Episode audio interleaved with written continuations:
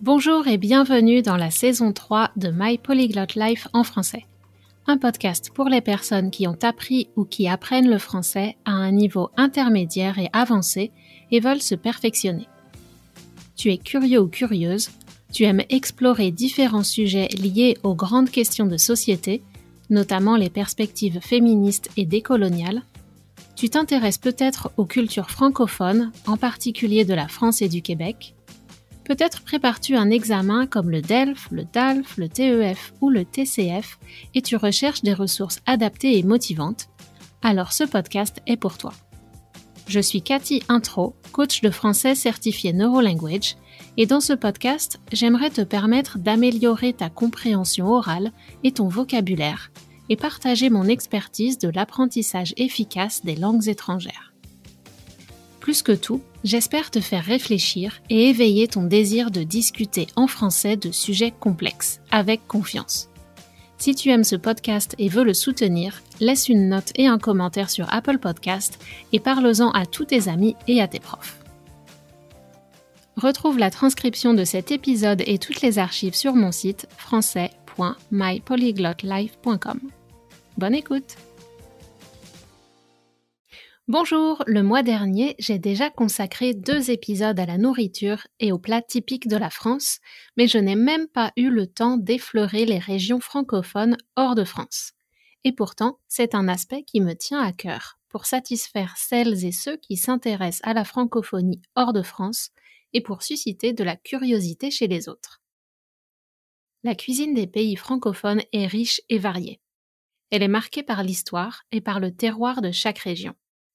Avant de commencer mes recherches, je me suis posé la question suivante. Y a-t-il des points communs entre la France et les autres pays ou régions francophones? Dans l'épisode, je vais vous emmener voyager dans plusieurs régions francophones pour parler de leurs spécialités et vous pourrez décider vous-même si vous voyez des similarités dans toutes les cuisines des régions francophones dans le monde ou si vraiment elles n'ont rien en commun. Alors vous savez que j'habite au Québec. Donc évidemment, je vais vous parler de la gastronomie québécoise et de son plat emblématique, its iconic dish, la poutine. Partons à la découverte de la cuisine dans les pays francophones. Et commençons donc par celui que je connais le mieux, le Québec. Pour ce segment, je vais devoir introduire du vocabulaire québécois et leur équivalent en français car il y a quelques différences. Le Québec et la France ont coupé les liens il y a plusieurs siècles quand la France a perdu contre les Anglais et cédé le territoire. Mais les Québécois et Québécoises d'origine française ont gardé des traditions du pays d'origine de leur famille, qu'ils et elles ont mélangé avec la tradition de leurs voisins anglais. Au Québec, les plats traditionnels sont des plats qui permettent de se réchauffer quand il fait froid. Par exemple, la tourtière, une tourte, a pie, garnie de viande et de légumes en sauce, dont la plus connue est la tourtière du lac Saint-Jean. Il n'y a pas une seule recette, mais chaque grand-mère a créé sa propre recette de tourtière.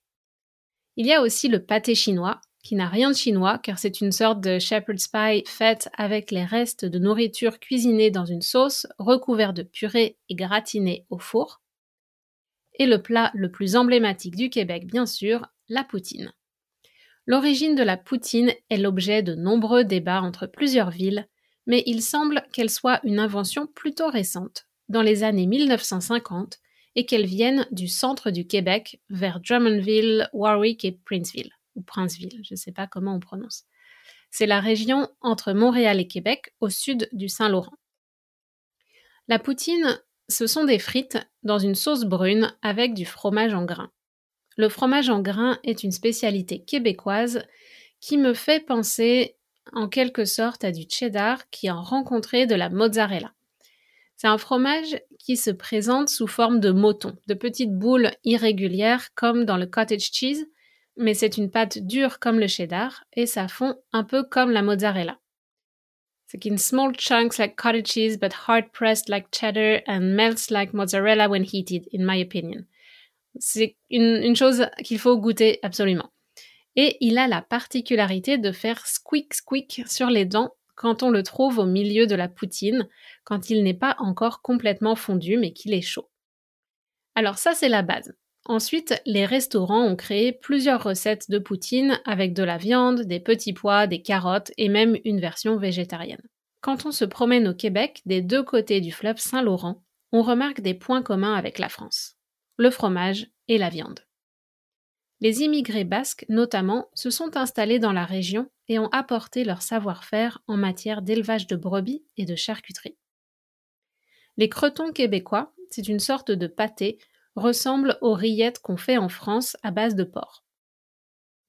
Et on trouve au Québec comme en France une variété de pâtés et de terrines, un moyen de conserver la viande plus longtemps. Les nombreux Français immigrés au Québec ont apporté leurs recettes de pain et de pâtisserie, et on peut trouver des produits aussi bons ici qu'en France, et il y a beaucoup plus de magasins qui en proposent. J'ai vécu à Vancouver et au Québec, j'ai eu une pâtisserie française à Vancouver, et tout ça m'a permis de constater la différence culturelle majeure entre le reste du Canada et les Québécois au sujet de la nourriture. À la pâtisserie, les Québécois étaient familiers avec nos produits, pour la plupart, sauf les spécialités régionales comme les cannelés de Bordeaux, alors qu'avec les anglophones, nous devions faire un travail d'éducation pour expliquer les produits et les façons de faire. Il fallait parfois leur enseigner la patience aussi. Non, je ne peux pas vous faire un gâteau d'anniversaire personnalisé pour demain. Nos produits sont frais et notre planning de production est déjà défini. Personne n'est disponible pour préparer un gâteau supplémentaire, il faut commander en avance. Mais nous avons un catalogue de gâteaux parmi lesquels vous pouvez choisir. Combien de fois ai-je répété ces phrases aux personnes qui demandaient si elles pouvaient avoir un gâteau d'anniversaire spécial pour le lendemain et malheureusement c'était souvent impossible. Parmi les desserts et sucreries préférées des Québécois et Québécoises, on peut citer la tarte au sucre et les friandises réalisées à partir de sirop d'érable, comme les bonbons, le beurre d'érable ou la tire sur la neige, qui est un des petits plaisirs de l'hiver. On verse du sirop d'érable liquide sur la glace et avec un petit bâton, on confectionne un suçon, ça c'est le nom québécois, qu'on appelle une sucette en France. À ce propos, attention aux mots que vous employez selon l'endroit où vous êtes. Par exemple, une gâterie et un suçon sont des choses très innocentes et enfantines au Québec, alors qu'en France, les deux sont réservés aux personnes majeures qui ont plus de 18 ans. Une gâterie est un terme un peu ancien qui signifie une fellation, et un suçon, c'est la marque d'un baiser prolongé sur le cou. Bref, si quelqu'un vous propose une gâterie ou un suçon au Québec, vous pouvez dire oui sans hésiter. Mais si quelqu'un vous propose la même chose en France, sachez qu'il ne s'agit pas de friandise. Et ça, friandise, c'est le mot de France qui correspond aux gâteries québécoises. Le mot gâterie vient du verbe gâter, to spoil, qui a deux sens comme en anglais. Le premier sens, c'est devenir mauvais. Par exemple, un fruit qui est en train de pourrir, to rot. De nos jours, on ne l'utilise plus beaucoup dans ce sens-là, sauf en parlant de la météo. Le temps se gâte, veut dire le temps devient mauvais. Le deuxième sens, c'est quand on gâte quelqu'un, qu'on est très, voire trop généreux avec quelqu'un, comme on peut l'être avec les enfants gâtés. Par exemple, on leur offre beaucoup de cadeaux, on dit oui à toutes leurs demandes, etc. Un enfant gâté, c'est a spoiled child en anglais. Donc le mot québécois gâterie désigne une chose qui gâte les personnes et les sucreries en font partie. Ensuite, si je ne me trompe pas, la tarte au sucre québécoise me fait penser à la tarte au pacane, qu'on appelle tarte aux noix de pécan en France, qu'on peut trouver en Louisiane. La base de la garniture de la tarte est réalisée avec du sirop d'érable au Québec et de la mélasse en Louisiane. Dans les deux cas, pour des raisons économiques, certaines personnes utilisent du sirop de maïs, corn syrup, mais c'est moins bon. Bref, au Québec comme en Louisiane, la tarte au sucre et la tarte au pacane sont écœurantes dans les deux sens du terme. Écœurant au Québec veut dire délicieux. Mais attention, en France, quand quelque chose est écœurant, ça veut dire que c'est trop riche et qu'on a la nausée si on en mange beaucoup. Une autre chose écœurante dans les deux sens du terme, ce sont bien sûr les beignes. Une beigne est un mot québécois féminin qui veut dire donut, qu'on appelle beignet au masculin en France ou donut. Attention, là encore, en France, donner une baigne à quelqu'un signifie frapper quelqu'un. Donc n'acceptez une baigne que si vous êtes au Québec. En plus de l'amour du hockey, je crois que ce qui unit les Canadiens et Canadiennes, peu importe leur région, leur langue et leur origine, c'est l'amour des beignes, et en particulier la relation particulière qu'ils entretiennent avec les beignes de la chaîne Tim Hortons, ou Timmy's pour les intimes, c'est-à-dire tous les Canadiens et Canadiennes anglophones.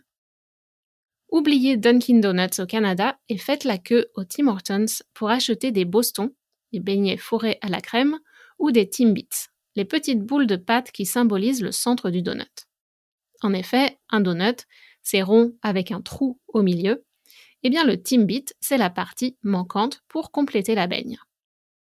C'est sucré, c'est écœurant, mais c'est addictif. Pour faire bonne mesure, pendant que vous êtes au Tim Hortons, commandez un Double Double. C'est un café avec deux doses de crème et deux doses de sucre. Ou même un Triple Triple si vous ne voulez plus sentir le goût du café. Fun fact, fait amusant, le dit Tim Horton, fondateur de la chaîne qui a été rachetée par des Américains il y a quelques années, est un ancien joueur de hockey canadien. La boucle est bouclée. Du hockey, des beignes et un barbecue l'été, c'est un peu cliché, mais ça représente pas mal la réalité des habitudes alimentaires au Canada que les nouveaux immigrés finissent par adopter, dans une certaine proportion, au fur et à mesure de leur intégration dans leur nouveau pays. Mais je crois que les papilles gustatives françaises, French Taste Buds, n'arrivent jamais vraiment à aimer les beignes de Tim Hortons, vraiment grasses et sucrées, contrairement aux beignes artisanales.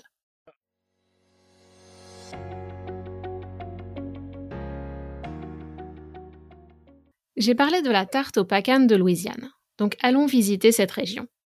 En effet, c'est une suite assez logique, car la région appartenait à la France il y a bien longtemps, puis les Acadiens francophones sont venus s'y installer. Donc c'est intéressant de regarder l'influence de l'héritage historique de la Louisiane sur sa gastronomie. La cuisine cajun trouve ses origines dans les traditions des Acadiens déplacés de l'Acadie. Écoutez mon podcast sur la côte nord pour vous rafraîchir la mémoire sur le grand dérangement des Acadiens par les Anglais. Ce sont les épisodes de septembre 2021. Donc une base de tradition française dans cette cuisine acadienne cajun. Par exemple avec l'utilisation de roux pour faire les sauces ou encore la confection du boudin. Mais les Acadiens, bientôt appelés Cajuns par déformation, et Cajun et Cajun et Cajun a fini par donner Cajun ou Cajun en français, donc les Cajuns ont dû adapter leur style au contexte régional et aux ingrédients locaux. C'est ce qui explique ma théorie sur les similarités entre la tarte au sucre et la tarte au pacane, mais je n'ai pas vérifié si c'est vrai. Mais la cuisine de Louisiane a aussi été marquée par des influences espagnoles et africaines, donc elle a vite arrêté de ressembler à de la cuisine française. À côté de ça, on trouve la cuisine créole, influencée elle aussi par l'Afrique, mais aussi par les îles du golfe du Mexique comme les Caraïbes et les Antilles. D'après les manuels historiques et de cuisine, la cuisine cajun et la cuisine créole sont différentes, mais j'avoue que je n'ai pas approfondi les spécificités de chacune au-delà de ce que je viens de vous expliquer. En tout cas, la gastronomie de Louisiane propose une cuisine généreuse et délicieuse avec une réputation internationale. Revenons plus près de la France et euh, allons voir maintenant nos voisins de Belgique et de Suisse. Alors je ne connais pas bien leur tradition culinaire, donc je vais peut-être irriter des Belges et des Suisses qui m'écoutent. Je vous présente mes excuses par avance si c'est le cas, et n'hésitez pas à m'envoyer un message pour rectifier les inexactitudes.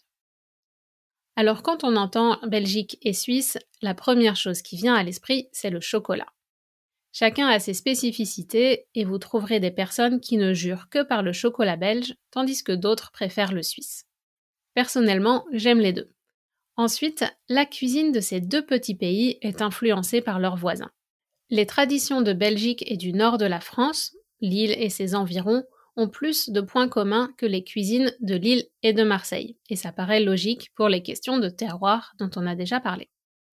Quand on parle de Belgique, on pense aussi aux moules frites, aux gaufres et à la bière. Maintenant, on trouve des microbrasseries dans toute la France, mais le style belge est toujours très populaire chez les brasseurs. En Suisse, on retrouve le même style de cuisine que dans les Alpes françaises, avec beaucoup de fromage. Il faut noter que la raclette suisse est un peu différente de la française, car en Suisse, on ne mange que le fromage et les patates, alors qu'en France, on ajoute de la charcuterie. Et quand vous êtes français au Canada, après quelques années, vous ajoutez aussi des légumes à la raclette et vos amis français de France lèvent les yeux au ciel devant ce crime de lèse-majesté ou de, lèse-raclette. C'est un, une, une, hérésie complète pour eux, ça n'a pas de bon sens. Et euh, bon, j'avoue que ma connaissance de la Suisse s'arrête là, mais j'imagine que les influences allemandes et italiennes se font sentir aussi. Allons voir maintenant dans les anciennes colonies et l'outre-mer. Si la France a intégré beaucoup d'éléments étrangers dans sa cuisine, on constate que l'inverse est moins vrai. Il faut dire que quand on a l'habitude de manger des plats avec beaucoup d'épices, la cuisine française peut paraître fade et sans saveur. De plus, le territoire des pays colonisés par la France était radicalement différent de celui de la métropole. Donc les produits disponibles et les techniques de cuisson étaient différents. L'aristocratie blanche avait ses propres cuisiniers et cuisinières, donc il n'y avait pas besoin d'enseigner à grande échelle la cuisine française aux populations locales. C'était plus important d'enseigner la langue française et la religion. L'emprunt le plus intéressant d'une colonie à la métropole est peut-être le cas du banh mi vietnamien. En France, les boulangeries proposent des sandwichs jambon beurre ou crudité poulet. Le banh mi est une version vietnamienne du sandwich français une baguette à la française garnie de légumes crus, des carottes, de la salade, des oignons, de la coriandre, etc., et du poulet préparé à la vietnamienne.